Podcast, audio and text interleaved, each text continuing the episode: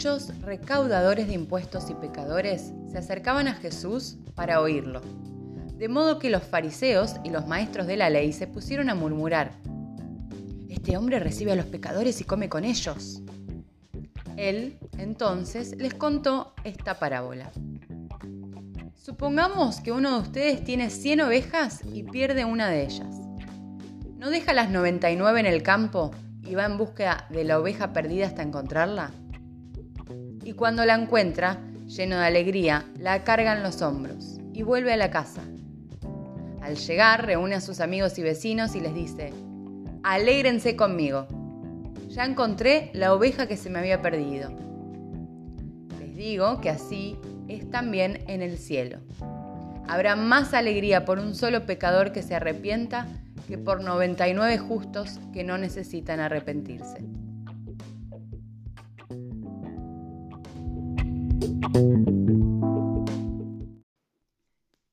Bienvenido todo el mundo a un nuevo episodio de Visión Acuariana. Muchísimas gracias por estar ahí del otro lado. ¿Qué onda? ¿Cómo viene este, este año? Estamos despertando cada vez más la conciencia y mm, quizás se vengan cambios interesantes en tu vida y me alegro mucho. Em, eso trae el camino interior, el ir conociéndose, el ir escuchando esa voz interior y siguiéndola hace que quizás tengamos que cambiar de caminos y mm, separarnos un poco, como hizo esta oveja loca de las 100 que estaban ahí.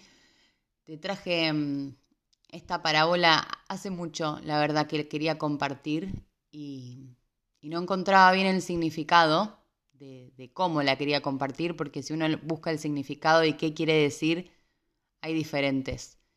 Y mm, la verdad que escuchando y reconociendo también mi camino y la gente que me escribe y con amigos que comparto y historias, me doy cuenta que, que algo muy, muy feo y que trae como, como emociones feas, y acuérdense que atraemos por, por vibración y la vibración la determinan nuestras emociones, me doy cuenta que el hecho de estar perdido, de sentirse perdido, es, es realmente fuerte y determinante.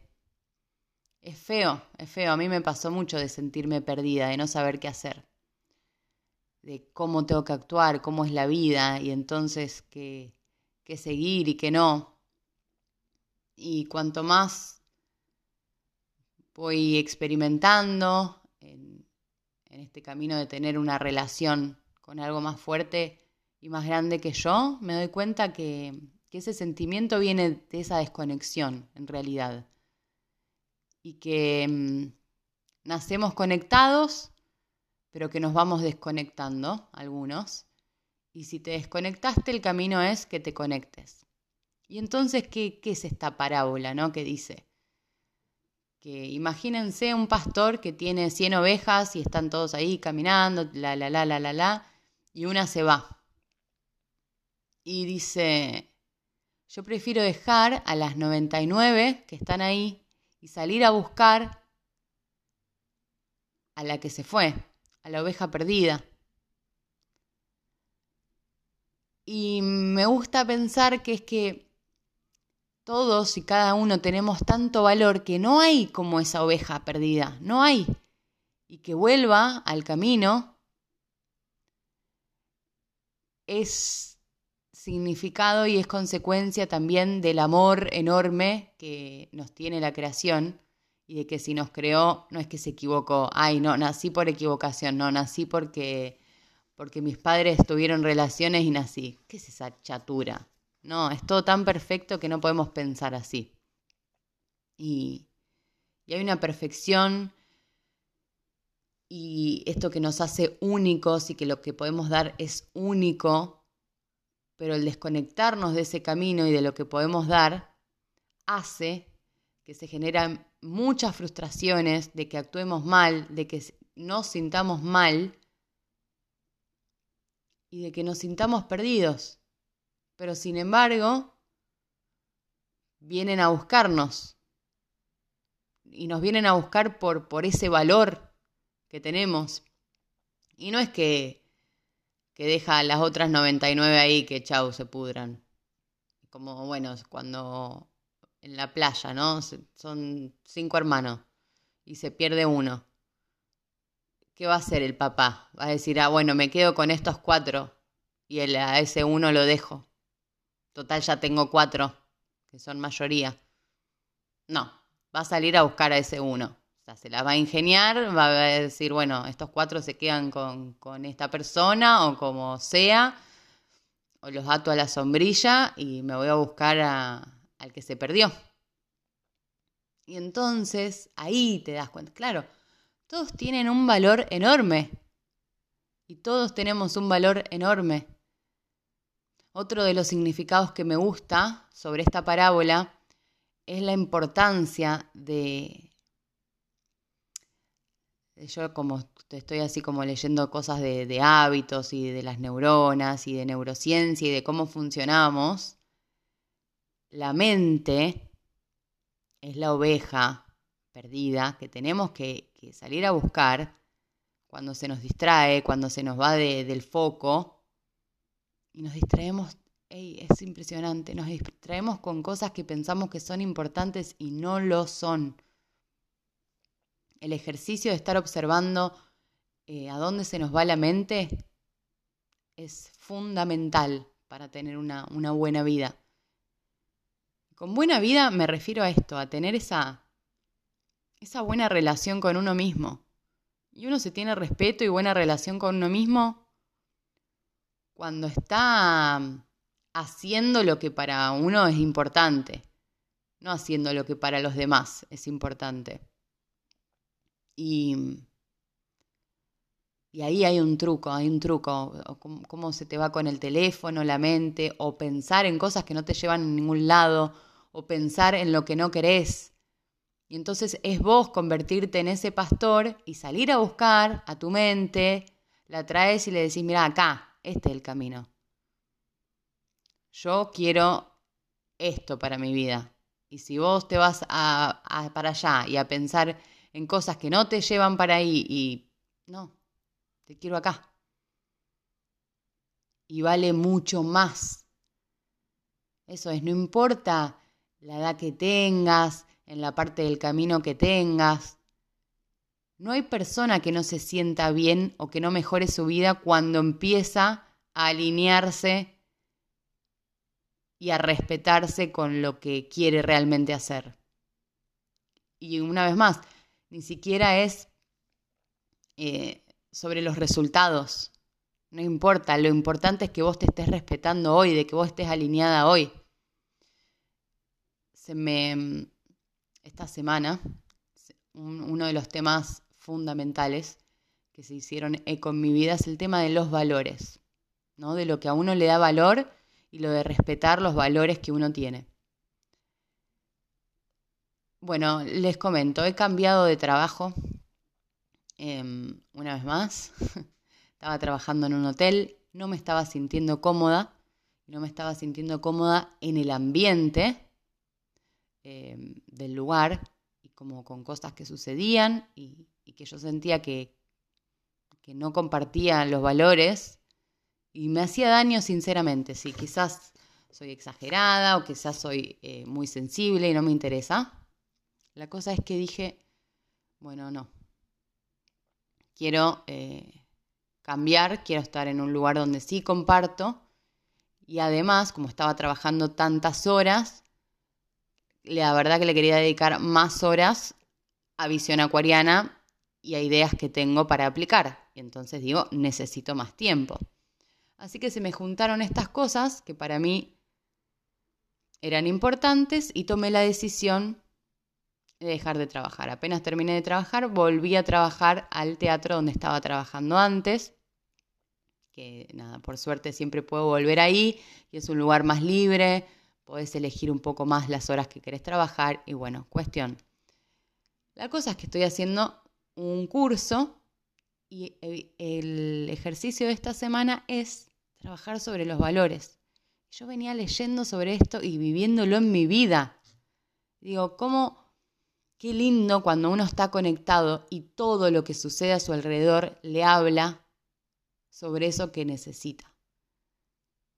Pero si vos no confías en que la vida te habla y en que la vida te muestra el camino, es difícil verlo, porque ya nos está sucediendo a todos todo el tiempo.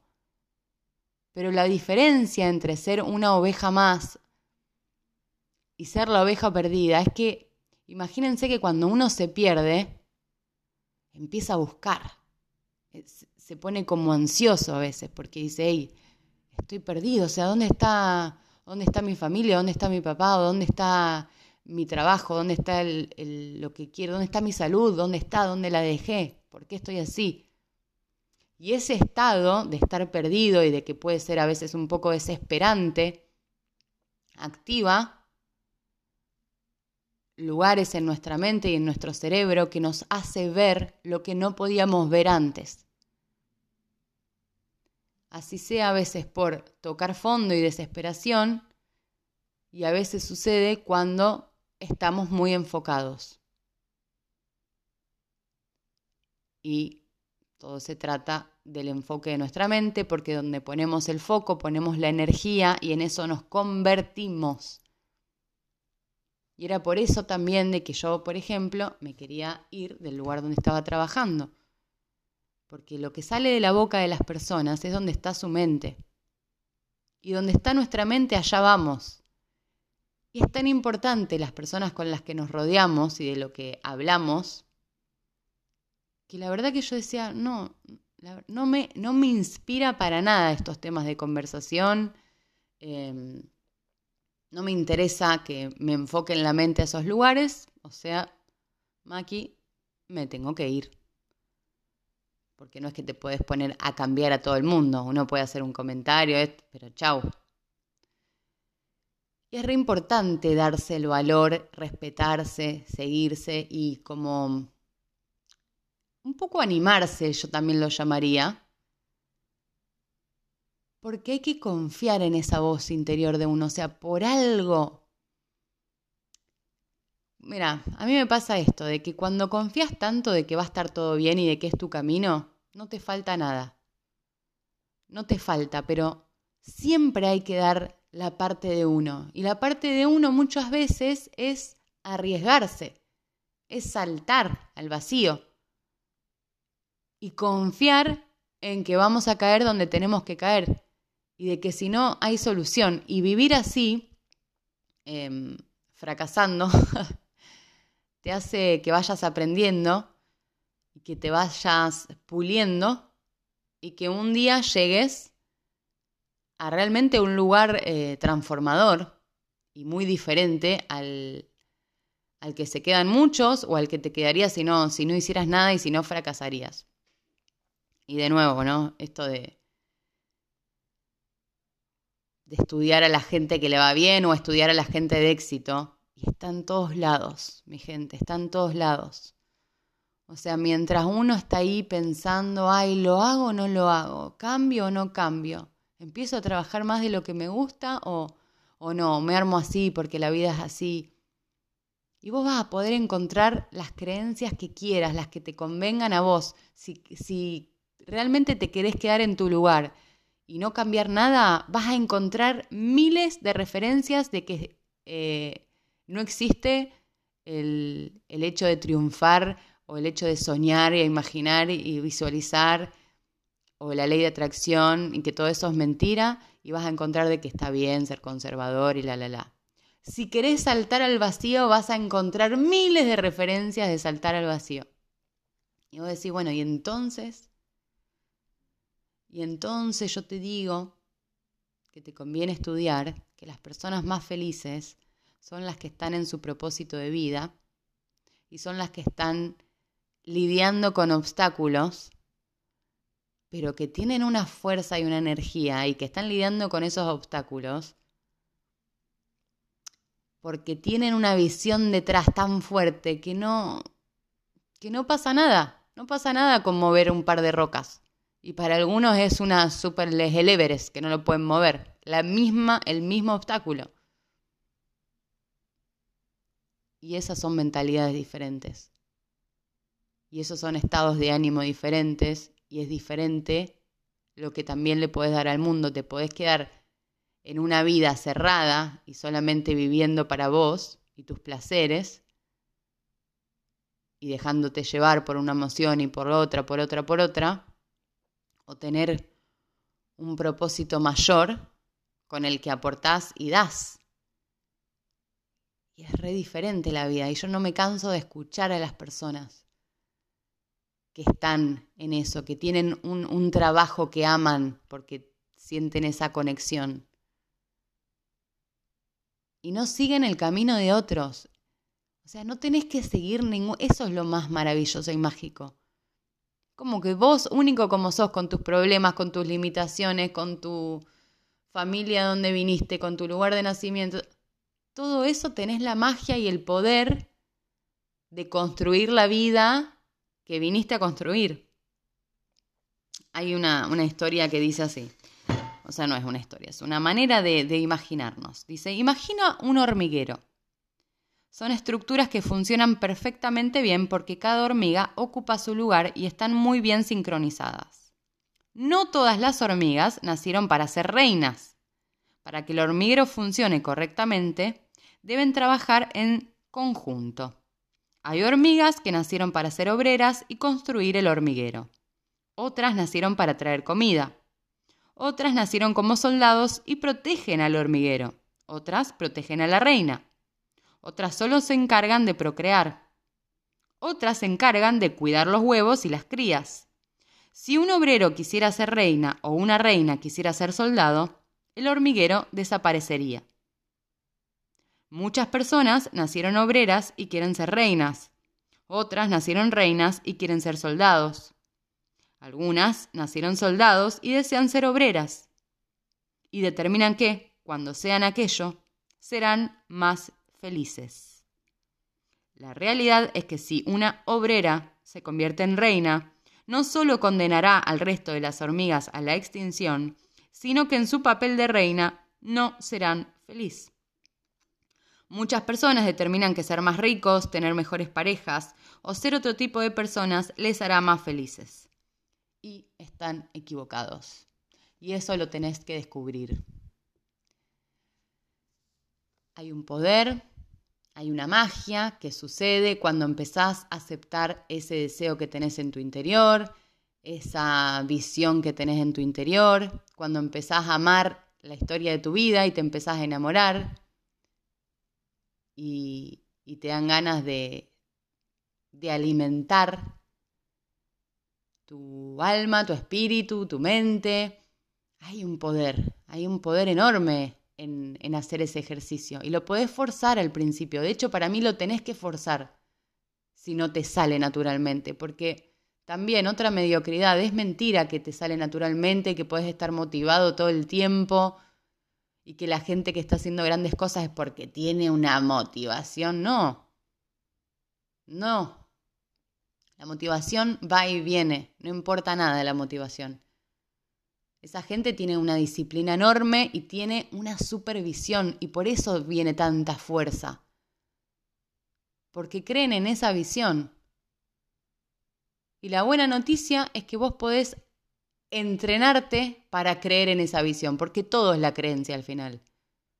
Entonces tenés que crear una disciplina y un entrenamiento en creer creer que es posible para vos, creer que tu historia vale la pena, creer que tu vida eh, tiene un sentido, tiene un porqué. No importa, ay no, pero el propósito de la vida no existe. Bueno, no, si vos pensás que no existe, fíjate a dónde te lleva pensar que no existe. Podemos crear lo que, lo que querramos, somos realmente libres. Somos realmente libres. Y ahí está, y ahí está la magia. ¿Qué tipo de persona querés ser? Y acá volvemos a un ejercicio con los valores. El, libro que estuve compartiendo por las historias de Instagram se llama Hábitos Atómicos. Y termina con, unas preguntas que él se hace y, cuenta que Porque, bueno, todo se trata de, de los hábitos, ¿no? Porque lo que hacemos día a día es lo que va forjando nuestra identidad. La persona que somos. Y entonces depende de la persona que vos querés ser, tenés que alimentar ciertos hábitos. Si querés ser una persona saludable, tenés que alimentar los hábitos saludables de tu vida. Y así con todo, ¿no? Y suena súper simple, pero está esto, esta vagancia que tiene la mente para, para sobrevivir, que no se esfuerza y que no sale de su zona de confort. Pero ¿qué pasa si están los valores metidos adentro? Si, si realmente un valor para vos es tener buena salud, porque tener buena salud te hace mejor persona, va a ser más difícil que, que empieces a, a, flaquear con buenos hábitos, porque estamos hablando de, de qué persona querés ser. Y entonces una manera de evaluación es preguntarse, en mi vida, ¿qué, qué estoy alimentando? ¿Estoy alimentando los valores que quiero? ¿Estoy alimentando los hábitos que hacen a la persona que quiero ser? ¿O estoy alimentando otros valores? Porque acordate que lo que alimentemos más es lo que vamos a tener como resultado. No importa que vos me digas conscientemente, no, es que yo quiero una casa en el campo. Si dentro de tu interior no es mayoría los pensamientos de tener una casa en el campo, no la vas a tener. Porque es la mayoría de nuestros pensamientos, es la mayoría de nuestra intención. Si vos solamente un minuto de tu vida te enfocás a lo que realmente querés y el resto lo dejás al azar y aleatoriamente vas con la mente divagando y distrayéndote con miles de cosas, no vas a obtener lo que querés. No, no te podés mentir con eso. Cuando te empezás a enfocar, y a, que la mayoría de tus pensamientos sean eso, ahí empezás a accionar, ahí te das cuenta qué estás creyendo. Es fácil darse cuenta si estás creyendo o no. Acordate la fórmula de la acción. Tus acciones son el reflejo de tus creencias. Entonces depende cómo estés accionando, es lo que estás creyendo. Y ahí es una, es una buena manera de, ir cambiando y corrigiendo. Esto es un camino. Y que nos lleve toda la vida, que nos lleve. Y es hermoso para mí ese camino. Porque es el camino del respeto personal. Y cuando te empezás a respetar a vos, empezás a respetar también a los demás y el camino de los demás.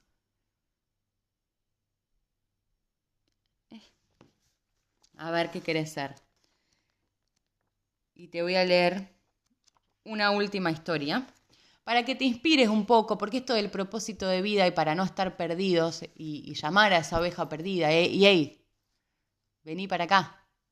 O cuando la encuentran, me imagino ese momento de encontrarla y decirle, hey, tenés un valor enorme, y quizás las 99, esa masa que no, no, se preguntó nada y no dijo nada y está todo bien, tiene menos que aportar que la perdida. La perdida quizás tenga un montón de historias para contar. Em, y esta es la historia de Gillian Lane, no sé cómo se dice. A la edad de 8 años ya tenía grandes problemas en la vida. Sus profesores decían que era un desastre, nunca entregaba la tarea a tiempo, su caligrafía era horrorosa y apenas aprobaba alguna asignatura. Pero no solo era eso, sino que Gillian era muy nerviosa. Alborotaba a sus compañeros de clase y el profesor tenía que interrumpir la lección constantemente para que ella prestara atención. Para ella era normal, de hecho no entendía cómo sus compañeros podían permanecer tanto tiempo quietos. Además, ya estaba acostumbrada a que los mayores le llamasen la atención. Así que no le preocupaba ni tenía la sensación de estar haciendo algo malo. Todo esto pasó en la década de 1930. Actualmente la hubieran diagnosticado con trastorno de déficit de atención o hiperactividad. Pero en aquella época todavía no se conocía, así que sus profesores decidieron que Gillian tenía un problema y que quizás sería mejor que fuese al colegio para niños con necesidades especiales. Los padres de Gillian recibieron una carta del colegio con gran preocupación y enseguida se pusieron en acción para solucionarlo. Llamaron a uno de los mejores psicólogos de la ciudad y concertaron una cita. El colegio quería deshacerse de su niña por mal comportamiento y falta de rendimiento. No interesaba que una oveja negra estuviera estropeando el rebaño. Sus padres no dejaban de temer por su futuro. Sabían que Gillian tendría los mismos problemas de adaptación, fuese al colegio que fuese. Por fin llegó el día de la cita con el psicólogo. La madre de Gillian visitó a la niña con sus mejores galas, vistió, digo, a la niña con sus mejores galas. Ella hizo lo propio.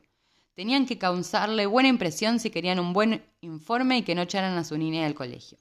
Cuando entraron por la puerta del despacho, Gillian se encontró de frente con un hombre alto, buena apariencia y rostro serio. Cuando las vio entrar, saludó cordialmente a su madre y luego acompañó a Gillian para sentarse en su sofá de piel que había al fondo de la habitación. Luego acompañó a su madre a la silla enfrente de su escritorio y mientras observaba a Gillian preguntaba a su madre acerca de los problemas del colegio y sus dificultades de aprendizaje. A pesar de su juventud, tan solo ocho años, Gillian ya sabía que esa entrevista era crucial en su vida.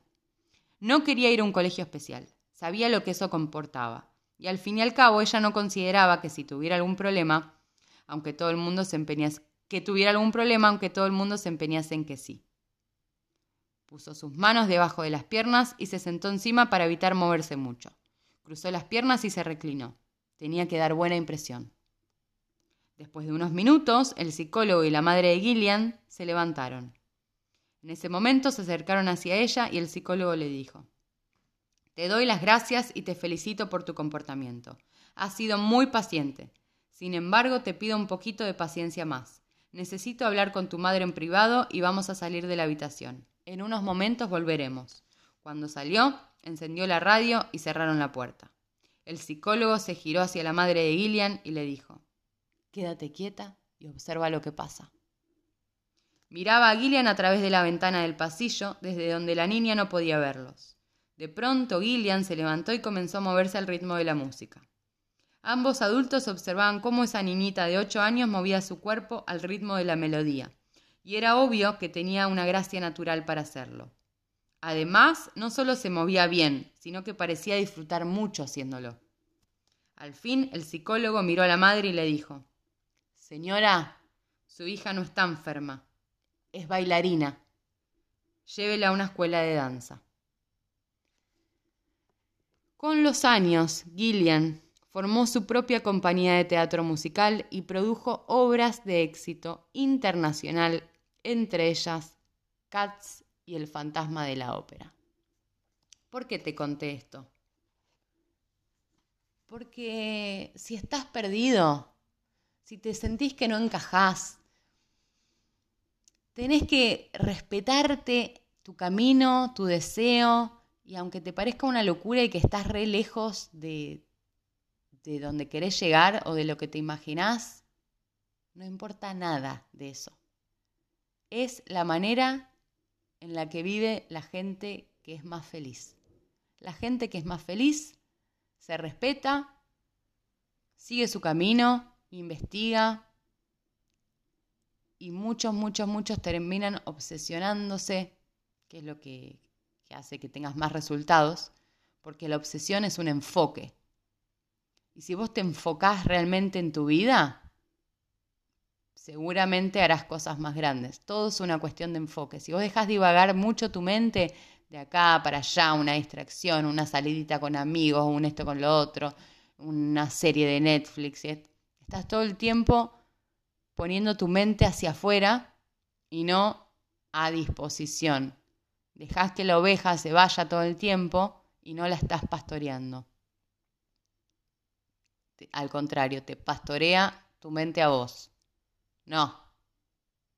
El camino de la vida es aprender a pastorear a nuestra mente y que esté a disposición de lo que tenemos adentro, que esté a disposición de nuestra alma. Ese es el mensaje de hoy. Espero que te haya gustado. Muchísimas gracias y hasta la próxima.